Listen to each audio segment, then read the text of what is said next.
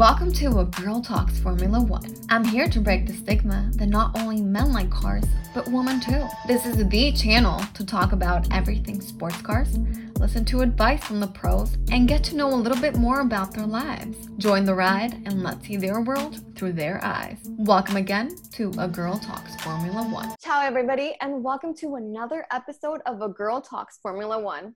That's right, this is our first episode in English. And as our very first special guest, we have none other than Fulvio Conti, all the way from Italy. Ciao, Fulvio. Ciao. How are you doing today? Good. Today is good. very good. For me, you're a very special guest because you're someone that has actually been working in the Formula One for a long time. First, on track as an engineer, and then right now you have a website that talks all about Formula One history, right? right. So, do you want to tell us a little bit about your work at Ferrari as an engine manufacturer? Yes. Okay. Uh, so I'm start to my um, work in the 2004 with the Schumacher, with the Barrichello. Okay. So I work to the engine on the um, office of the um, experience for the um, project engine with the experiment uh, with the um, a test in Maranello in on the factory. So this is my work in uh, Maranello for the 11 year. So, in Maranello is where the Ferrari factory is located in? Yes. Oh, that's nice. I didn't know that. So, you told me a little bit about how the Formula One started in Italy, right? Well, not the Formula One, that started in UK, sorry, but motorsports started in Italy. Can you tell us a little bit about this story? Yes. Uh, what is the Formula One uh, in Italy? In Mhm. Maranello is uh, the the really motorsport because uh, the the motorsport uh, for me for my college for the Italian people is the life. Of course, of course. It's like in Mexico, football, soccer is life. Yes. no, me too with the, the football in Italy, but uh, More motorsports. Yes, the first time is very important for the Italian people for the Italy, the motorsport, because Yeah. history of cars in Italy.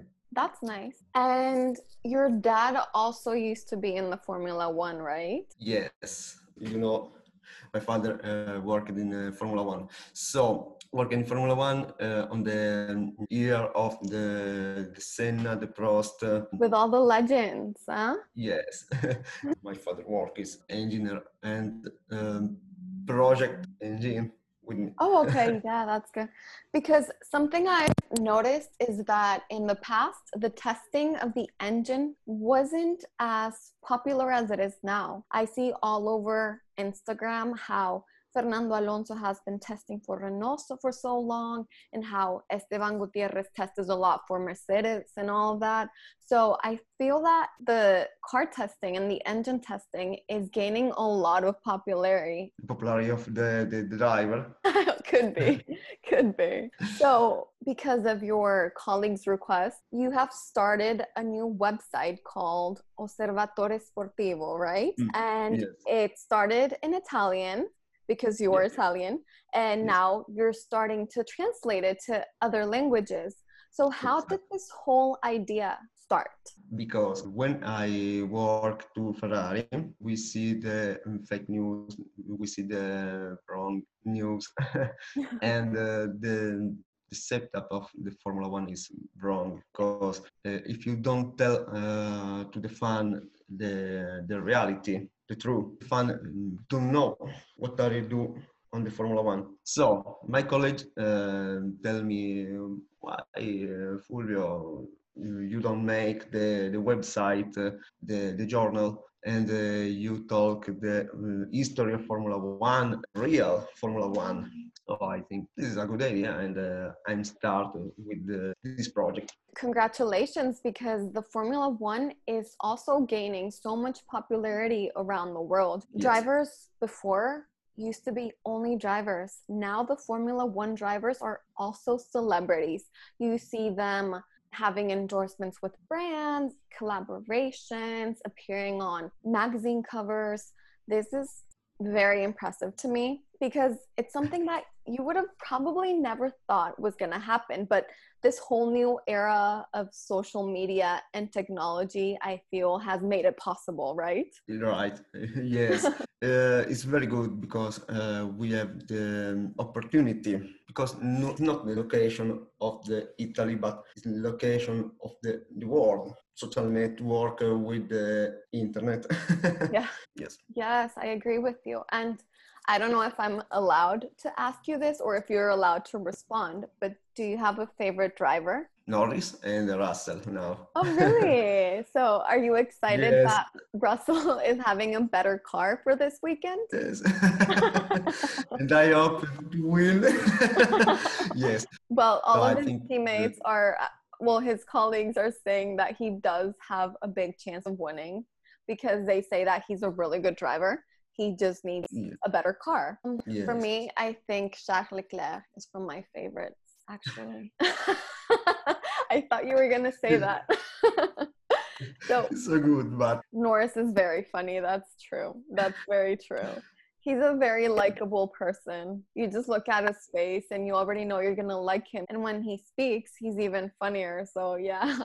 Yeah. And, what was your reaction when you heard that Lewis Hamilton tested positive for COVID and that George Russell was gonna replace him? It's really surprised because I don't think, I don't believe Hamilton uh, don't try this weekend.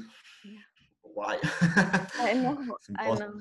Okay, but uh, Russell uh, going to the Mercedes is a great opportunity for you, uh, for sorry, sorry for him. So I hope the Russell win because I know he's very, very, very fast. He's very, very um, good driver and very ambitious too.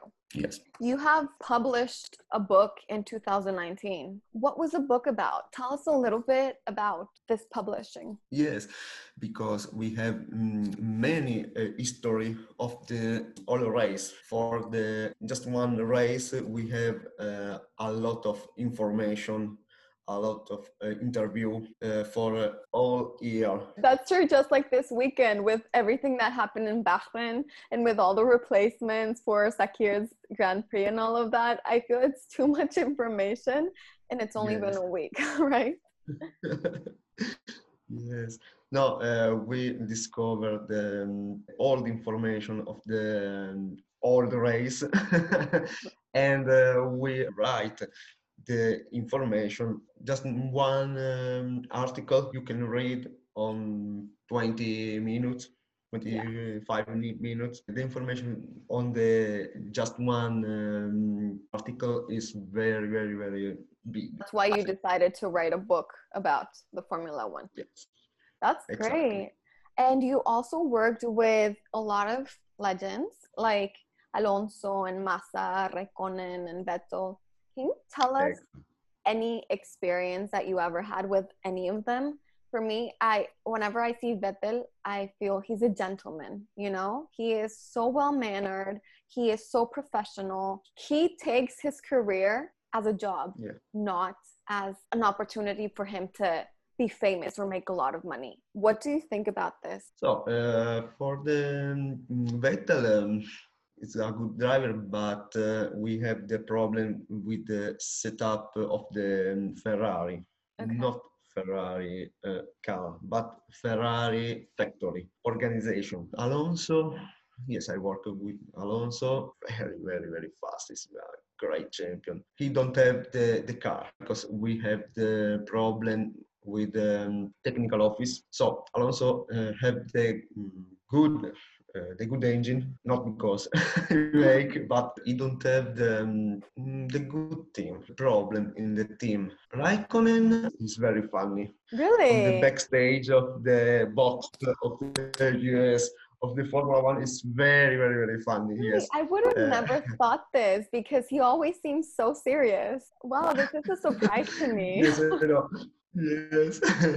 no, no, no. It's very, very funny. He's very professional. He's a good driver. He's a good champion. Okay, okay, okay. The funny story. So, uh, when uh, Raikkonen returned of the Ferrari, Maranello, talk with the factory. Hello, hello guys. I return here. We um, we know uh, Raikkonen the first time talk with the, the management. Don't request me the return in Maranello because I don't return. But when uh, Raikkonen return in Maranello, why is here? Why was he there? Yeah. So he was, why? he was joking that he wasn't going to return, but it was maybe like a surprise, no? exactly. Oh, why? so no, for Raikkonen, don't worry. It's, it's all okay. Oh, that's nice. ¿Cuál es tu gran premio favorito de la historia de Fórmula 1? Todos los circuitos que hay, todos los circuitos que se han corrido, ¿cuál es tu circuito favorito? So that translated would be what has been your favorite circuit of all time? Imola. Mola. Why? Tell us. I'm Why? curious. Because uh, Enzo Ferrari talk um, Imola, Little Nürburgring. That's Germany, nice. yes. Yes. yes, because it's uh, really hard the corner, the most problem for the driver. You think it's even more problematic than Baku? Baku is a normal circuit for me. and- Oh, really? Yeah. I, I see it's where drivers crash the most. yes, I see, but but for you, it's not. no. That's it's normal. It's um, not hard for the, the driver. It's very hard the, with the driver. Uh, the old Monza, Mhm. uh, Spa-Francorchamps, or Suzuka. Okay, this is uh, really really hard for the driver. Or Mugello. For Yes. me, Monza was very surprising this year, where Pierre Gasly and Carlos Ooh. Sainz were on the podium. That was very exciting. Lance Stroll, I think it was too. Yes. But yes. I, I'm a big fan of Carlos Sainz and Pierre Gasly, so for me that was so exciting.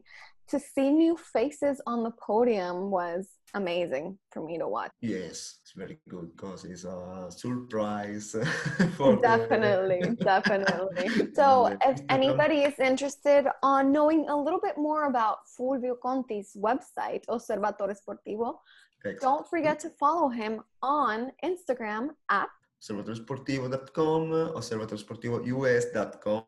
We have two uh, websites, Osservatorio Sportivo on the Facebook. and No, Osservatorio Sportivo UK on Instagram, and Osservatorio Sportivo without Exactly. Exactly. Perfect. Fulvio, it was so nice having you here. It was so nice getting to know a little bit more about what happens inside the Formula One that none of us really get to see. All these stories that you shared with us were so much fun listening to. And thank you so much for being a part of this podcast. Thank you too. Grazie, Fulvio. Grazie. Ciao. Thank you so much for being part of the race and listening to our interview until the end. See you on our next episode or on our social media in our Instagram and YouTube in A Girl Talks Formula One. See you next time.